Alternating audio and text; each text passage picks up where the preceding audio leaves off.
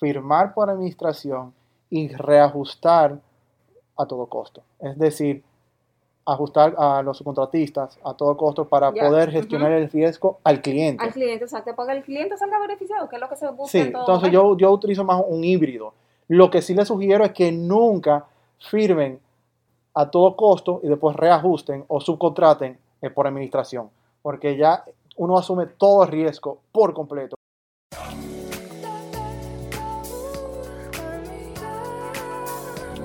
Buenos días y bienvenido al Cafecito Constructivo. Aquí Wayne Wheeler, acompañado de Patricia Antigua, para brindarles un espacio educativo y entretenido que trata con una perspectiva 360 arquitectura, construcción, promoción y diseño interior y temas relevantes al sector inmobiliario. Nos puede encontrar en Spotify, iTunes y Google Podcasts. Si les gusta el contenido, por favor suscríbanse. También nos pueden encontrar en Instagram como el Cafecito Constructivo para ver material visual del podcast, behind the scenes y otro contenido. Nos veremos todos los lunes a las 7 de la mañana para su primer cafecito. Buenos días. Nos encontramos en el cafecito constructivo con Patricia Antigua y Wayne Wheeler. Bueno, Patricia, tú suenas un poco desganada. vamos a tomarnos el cafecito para ver si subimos un poco la energía. Por favor, que estamos arrancando la semana, semana, y sí. lo que la gente necesita es, eh, es que le, tiramos buena onda y, y mucha energía para arrancar enérgico esta semana. Buena onda, buena onda, todo el tiempo. Bueno, el día de hoy vamos a hablar, Pancho, de algo con lo que vivimos, vamos a decir todo, todo el mundo en todos los gremios, pero nosotros todos los proyectos los tenemos que trabajar, obviamente, con un contrato. Entonces, eh, nos surgió que sería bastante interesante comentarles a los oyentes eh, aquellas tipologías y modalidades de contrato que entendemos, bueno, que hemos trabajado y las que están. O sea, Sí, lo- y los típicos, los lo que típicos. normalmente que uno, uno encuentra y, y algunas veces las personas se ofuscan con los distintos tipos, cuál utilizar y el objetivo es más o menos como que verlo eh, de una manera simple, desglosarlo y ver quizá cuando uno utiliza uno o la otra. Así es. Y a modo genérico, eh, vamos a decir que un contrato es un acuerdo entre dos partes en las que se ponen de acuerdo a un alcance o ciertas eh, condiciones para llegar a un objetivo final. Claro, entonces el objeto en la construcción viene siendo la obra en sí, La obra, un inmueble. Correcto. Y lo interesante es que el contrato puede ser tanto verbal como escrito. Típicamente lo hemos escrito en, en- en las construcciones, pero quizá hay un, incluso un acuerdo inherente o, o un acuerdo sutil, por ejemplo, cuando te mandan una factura. Eso te vincula legalmente, porque de, por hecho cuando te mandan una factura ya te avisan de antemano. Y es porque te han rendido un servicio. Y aunque no haya un contrato, ya eso te está vinculando. Te está vinculando, exacto. Entonces vamos a definir cuáles son las partes de un contrato, o sea, definir quiénes están involucrados. Sí, a- ahí hay dos dimensiones. Lo podemos ver de la dimensión entre cliente y constructor, que ya el cliente viene siendo el dueño del proyecto, es aquella persona que va a proveer todos los recursos del, del proyecto y también que va a gozar del objeto del contrato y el que adjudica. Y después el constructor viene a ser la persona que va a ejecutar y se va a ganar su utilidad, su ganancia, su beneficio. Pero hay otra dimensión que es entre la constructora o el contratista y el subcontratista. Entonces, muchas veces no es que una constructora hace todos los trabajos. Ellos subcontratan, ajustan, readjudican ciertas partes del trabajo para poder lograr, porque no lo pueden hacer todos. O sea, ellos no tienen la cantidad de mano de obra ni la especialidad. Eh. Como un ejemplo, la ebanistería. Así Una- que todos esos subcontratistas, te iba a hacer un comentario, todos los subcontratistas, aunque no son de tu equipo directo, vienen siendo generalmente ya un equipo con el que tú siempre trabajas y son aquellos que no están en tu oficina, pero Claro. que tú siempre trabajas con ellos en obra, que sería, como tú decías, el chirrocero, el ebanista, hasta la compañía de los topes, de las cocinas, todos esos diferentes espacios que hay en un proyecto. Bueno, ya que conocemos los protagonistas de un contrato, eh, vamos a ver tres modalidades que son típicas en la construcción. Existen más, obviamente, pero yo quiero hablar de lo, lo que son más comunes, quiero profundizar en eso. Y el primero es el que dicen que llaman suma alzada, aquí coloquialmente conocido a todo, A todo costo. También lo- yo he escuchado globalazo. Y, O llave en mano también. sí, llave en mano, pero ahí se pudiera eh, malinterpretar, porque alguna vez yo he visto personas que se refieren llave en mano cuando es con terminaciones. ¿Entiendes? Y puede ser que una infraestructura no sea una llave, no sea necesariamente llave en mano, puede ser que sea un Sí, contratista general que Quizá eso en gris. realidad avala más en diseño de interiores cuando tú intervienes un inmueble y te cargas de todo de llave en mano. Claro, porque el objetivo es que al final tú le entregas la llave. Correcto. Y si yo no tengo puerta, yo no puedo entregar la llave. Entonces, cuando es a todo costo, es muy básico, muy simple de entender. Muchas veces a través de una licitación con un alcance definido, se adjudica, es decir, se, se le da el proyecto al contratista general que tiene el mejor precio. Muchas veces también vemos lo que viene siendo dos sobres. Sobre A, que es eh, cualitativo, es decir, que no es más allá del precio, sino de la característica de la empresa, para ver si tiene la capacidad de realizar un proyecto de esa índole. Y después tenemos el sobre B, que viene siendo ya la oferta económica en sí, a ver a qué precio llegan. Y eso de doble sobre, ¿en qué tipología de proyectos generalmente tú lo has trabajado? La verdad, solamente con el gobierno. En Eh, licitaciones. en licitaciones del gobierno, Ok. licitaciones grandes, quizá ONG. Eh, ya cuando viene siendo el sector privado, ellos ya conocen a uno. Cuando llaman a uno ya porque han visto el trabajo. Claro, Entonces sí. lo que quieren es la oferta más económica. Correcto. Entonces, como ahí ya fijamos el precio, vemos que eh, todo el riesgo cae sobre el contratista general, en este caso. Entonces, como se cae todo sobre él, eso evita muchas órdenes de cambio. Aquí lo más importante es tener los planos completos y bien definidos. Cuando hablamos de completo, hablamos de planos arquitectónicos, eléctricos, sanitarios, electromecánicos. Mecánico. Sí, y puede haber incluso, puede haber también contra incendio eh, y alguna cosa específica del proyecto. Eh, al tener eso bien definido, es mucho más fácil tomar, asumir ese riesgo porque ya yo sé cuánto va a costar y el tiempo que va a ser necesario para realizarlo. Entonces, es de suma importancia definir el proyecto de antemano. Y, en cuanto a lo indirecto en esta modalidad de contrato, Bueno, los indirectos son más altos. Como el contratista asume mayor riesgo, evidentemente debería haber mayor retorno. Y ahí podemos ver un rango de 20 a 30%, dependiendo. Lo que se estila un 10% de honorarios, 3 a 5% de gasto administrativo. Gastos administrativos no es solamente para el personal en obra, sino también el back office, la persona que está en la oficina. Además de eso, también vemos quizá un, porcent- un porcentaje en, en transporte imprevisto, porque ya los imprevistos lo va a asumir el contratista general. Y vemos otros costos ya legales o según la ley Ujú. que exige el gobierno, como riesgo laboral, seguro social, Infotep y así sucesivamente. Ok. Imagino que ahí también eh, están las permisologías. No, eso, no, ¿o no. Ahí no. no. Ok. Yo personalmente no saco permiso si soy contratista general. Eso Ok. me lo tiene que proveer el cliente.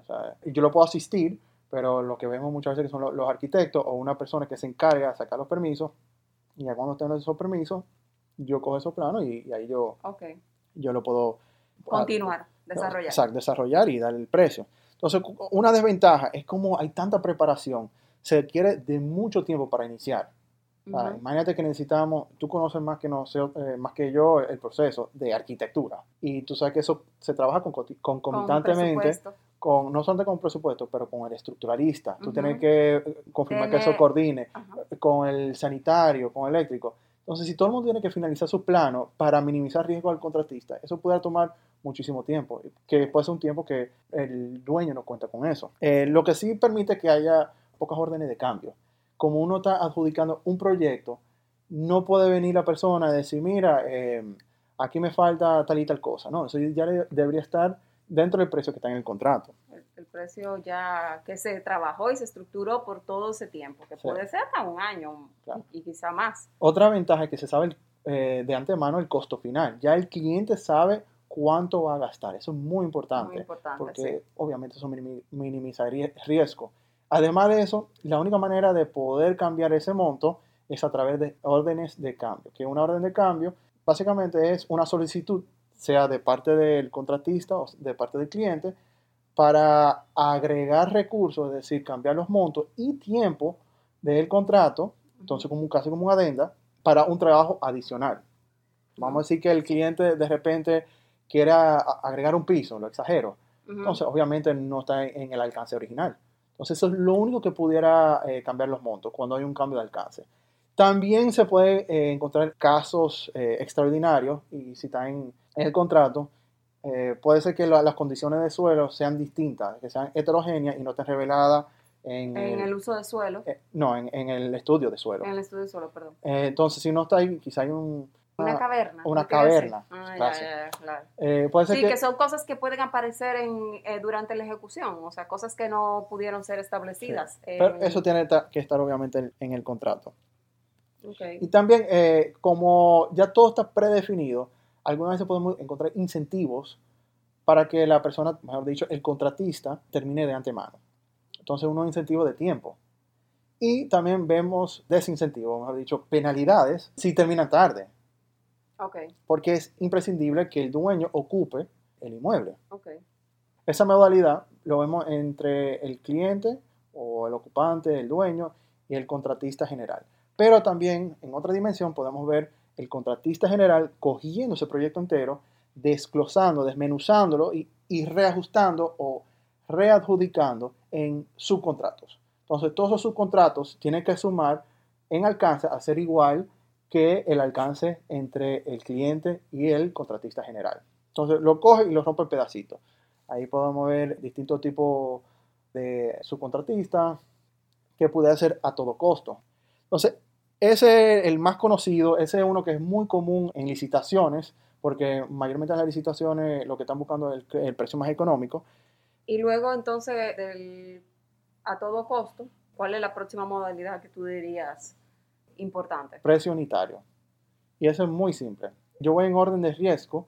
El menos riesgoso para el cliente, viene siendo a todo costo, el precio unitario define solamente el precio. Okay. Entonces, lo que falta por determinar son las cantidades. Entonces, ahí el riesgo es un poquito más compartido entre ambas partes. ¿Cuál es la ventaja? Que eso simplifica mucho la facturación.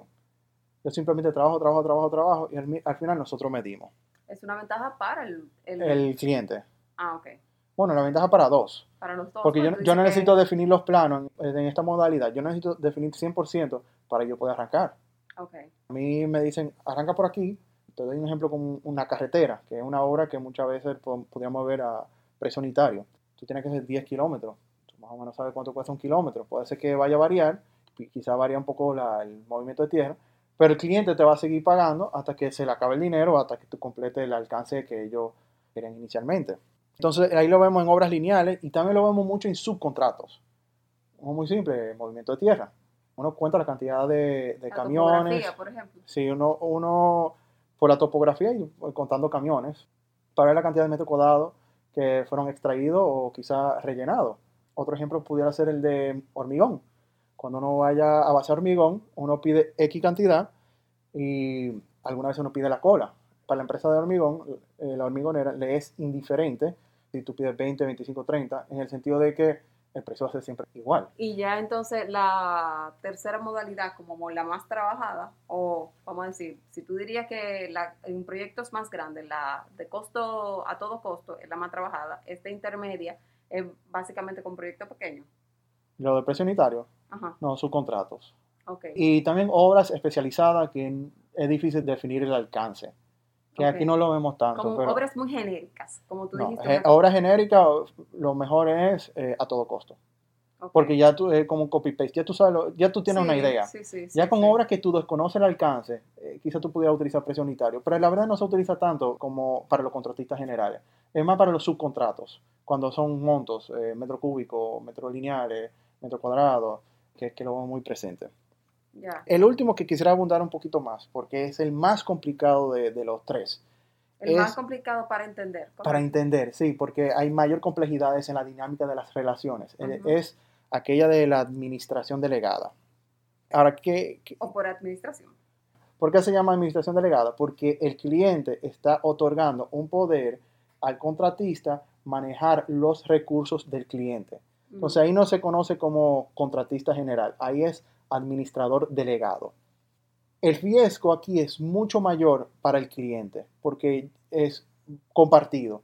los costos son menos conocidos, algunas veces los planos están incompletos, por eso no se saben los costos. No es que no, se puede cuantificar por falta de conocimiento, sino que no se puede cuantificar por falta de alcance, por falta de definición de alcance. ¿Tú dirías que tiene más líneas grises, por así decirlo? No, sumamente. Como que el, el, a todo costo es totalmente cuadrado y todo está blanco y negro. Sí, eso se, se, está 100% definido. Todo el costo debía estar. Cuando es por administración delegada, uno puede arrancar un proyecto sin conocer el alcance al 100%. Entonces uno se ahorra mucho tiempo, que es una ventaja. Pero uno no conoce el precio final, que es uno de los riesgos mayores. Y entonces en ese caso, como no se conoce el, el riesgo final, el cliente el que está delegando la administración es el que asume esos, esos riesgos. Esos riesgos. El riesgo, ese riesgo financiero. Cuando vemos eso, el uso de este tipo de contrato, obviamente cuando el alcance no está definido, pero algunas veces en proyectos de gobierno con respecto al Estados Unidos. A él le gusta esta modalidad porque le ahorra mucho tiempo. También cuando hay una estrecha relación entre el contratista general y el cliente, porque este es el proyecto con mayor transparencia. Como nada está definido, o falta mucho por definir, mejor dicho, la cantidad de, de documentos que hay que entregar, reportar, es mayor. Hay una carga administrativa mayor. Eh, la cantidad de, se definen a medida que uno va trabajando y también los costos a medida que se va definiendo el alcance. Y lo tiene que ir aprobando el cliente. Entonces, el cliente también trabaja más que el de a sí, todo exacto. costo. ¿Quién le paga al subcontratista? Lo viene pagando el cliente a través del administrador delegado. Por eso yo digo que quería profundizar un poquito más, porque eh, presta mucha confusión. Como el administrador delegado tiene básicamente un poder del cliente, él puede firmar con los proveedores subcontratistas de su parte. Y ese acuerdo, aunque sea el dueño del proyecto que está desembolsando eh, directamente, se presta confusión porque hay una puja como de poder. Mm. Eh, imagínate que yo estoy eh, liderando un equipo de subcontratistas, pero yo no le pago directamente. Y de repente llega el dueño y algunas veces como que van a respetar Sí, ¿Cómo, sí, cómo sí, como la jerarquía de, de, a quién me voy a dirigir y... Sí, están violentando un poquito la jerarquía. Si el cliente eh, fuera al lugar, hace una solicitud, algunas veces lo complacen porque pues es el que está pagando. una relación ya con aquellos subcontratistas, ellos entienden que se tienen que dirigir al cliente. Por eso decía también lo de las líneas grises. Sí, hay muchas líneas grises. ¿Cuál es otra ventaja? Además del tema de los tiempos, el tema de que hay la mayor transparencia permite también un ahorro potencial. ¿Qué significa eso? Que si hay un ahorro en el proyecto, como el cliente está pagando directamente, se lo ahorra él, no se lo ahorra el contratista, o mejor dicho, el administrador delegado.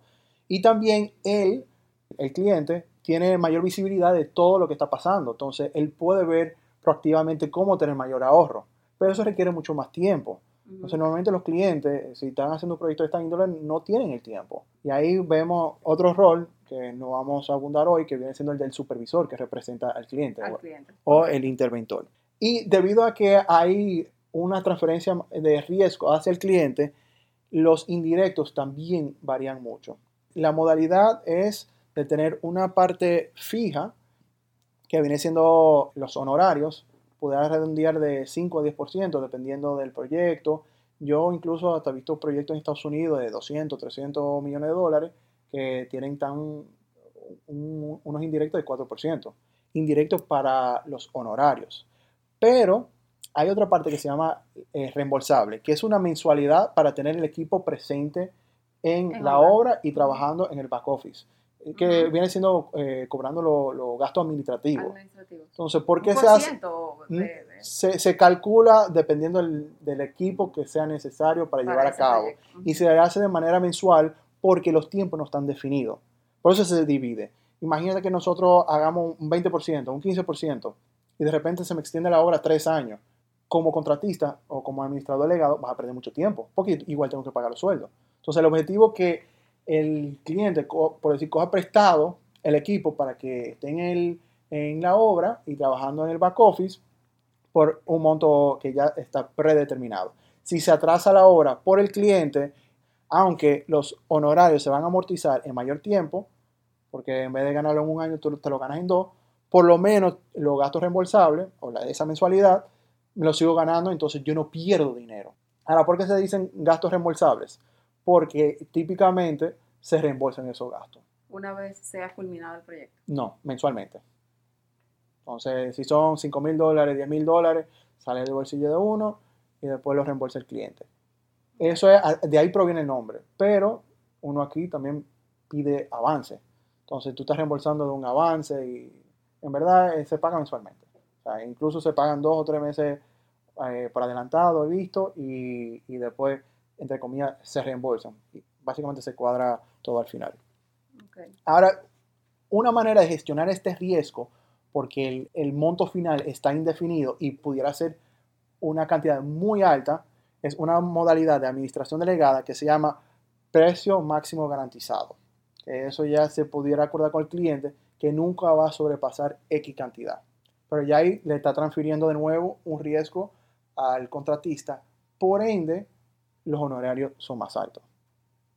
Entonces quizá se pudiera fijar los honorarios más cerca de un 10% que un 5% y los gastos reembolsables quizás pudieran subir.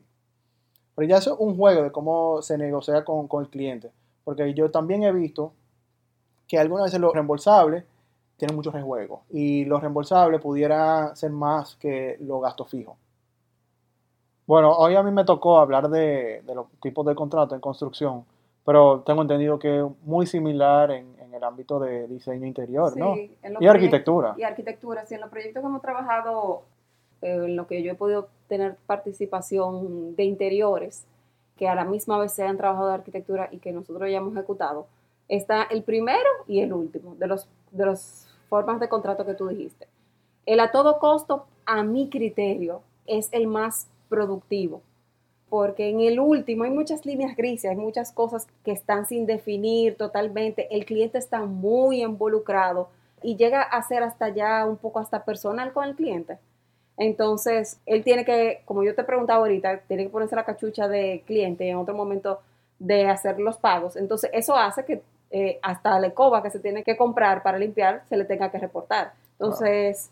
Y, eso es el tema, que ya no saben cuánto va a ser el final, el costo final, por si está tan metido en lo que viene siendo los costos y, lo que se está haciendo, y también la transparencia que uno le tiene que brindar. Y al final de cuentas, en una obra siempre hay atrasos, siempre hay estrés, siempre hay presión, y que el cliente, al que se supone que todo debe ser bonito y que con el que tú tengas una relación agradable, esté involucrado en todo ese estrés, en toda esa presión, en las líneas de entrega, trae un poco, puede traer un poco de roce. Entonces, a mi criterio, yo entiendo que, por lo menos en diseño de interior, que hay más detallitos y cositas en riesgo y más cosas, determinaciones que pueden poner ese pago final en riesgo. Y yo diría también mucha subjetividad, ¿no? Ajá, Porque una estética, un gusto, en construcción, tú necesitas una columna porque si no se te va a caer el edificio. Correcto, una tonalidad de un piso, una tonalidad de una madera, una veta de un mármol que no me gustó así, no lo voy a recibir así. Hay muchas cosas, entonces cuando el cliente está involucrado en toda esa presión y en todos esos detallitos puede traer estrés laboral. En el, cuando es a todo costo, el cliente pagó ese monto, no está al tanto de toda esa presión, todo ese estrés que no me cumplieron, que esto, que lo otro, que no llegaron los subcontratistas y hace que la relación y la experiencia para el cliente sea más agradable. No obstante, nosotros usamos mucho la de administración porque eh, es mucho más transparente. Si nos lo solicitan, no tenemos ningún inconveniente con hacerlo por administración. Pero a mi criterio entiendo que puede traer un poco, también todo depende de la personalidad, pero puede traer un poco de Yo, por otro lado, prefiero la modalidad de, de, administración. Yo como contratista, o mejor dicho, administrador delegado, porque ahí gestiona mucho de riesgo y cuando uno tiene varios proyectos, ese riesgo se pudiera acumular y perjudicar a uno. Entonces, a mí la modalidad que me gusta es firmar por administración y reajustar a todo costo. Es decir, ajustar a los subcontratistas a todo costo para poder gestionar el riesgo al cliente. Al cliente, exacto, para que el cliente salga beneficiado, que es lo que se busca. Sí, entonces yo, yo utilizo más un híbrido. Lo que sí le sugiero es que nunca firmen a todo costo y después reajusten o subcontraten eh, por administración, porque ya uno asume todo el riesgo por completo, porque asume el riesgo de parte del cliente y potencialmente puede asumir el riesgo de parte de, los subcontratistas. A ver si te entendí. Lo que tú estás diciendo es que a ti te gusta por administración, pero para tu back, o sea, tu, tu personal subcontratado, es a todo costo. Correcto. Entonces yo uso más o menos como un híbrido y como tú dijiste, muchas obras se atrasan. Y cuando se atrasan, ni, ni depende de mí. Puede ser hasta del cliente. Claro. Entonces, esa mensualidad, De toma de esos gastos reembolsables, ayuda a gestionar ese riesgo de que si se atrasa la obra, lo está pagando el cliente. Obviamente, si los atrasos están atribuidos al cliente, no a mí. Claro, claro. Bueno, nada, esto es nuestro contenido hasta el día de hoy. Esperamos que haya sido bastante nutritivo para todos.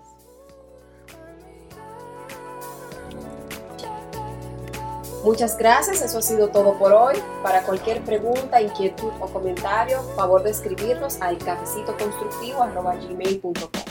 Si les gusta el contenido de lo que han escuchado, por favor suscríbanse a Spotify, iTunes, Google Podcast como El Cafecito Constructivo. También para el apoyo visual en Instagram nos pueden encontrar como El Cafecito Constructivo. Muchas gracias. Bye. Chao.